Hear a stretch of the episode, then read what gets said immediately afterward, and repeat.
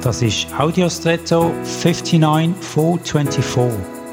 Hallo und schön hast du eingeschaltet.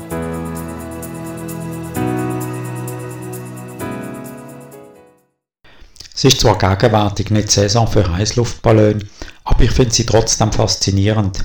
Sie steigen in die Höhe und überwinden die Schwerkraft aus zwei Gründen, respektive aufgrund von zwei Gegebenheiten, die erfüllt sie müssen.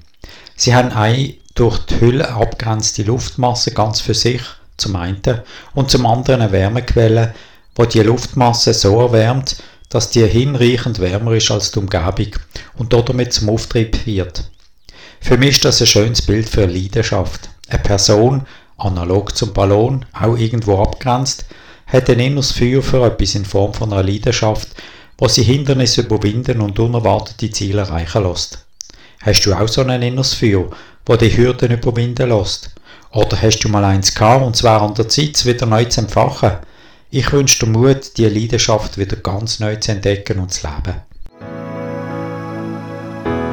Und jetzt wünsche ich dir einen außergewöhnlichen Tag.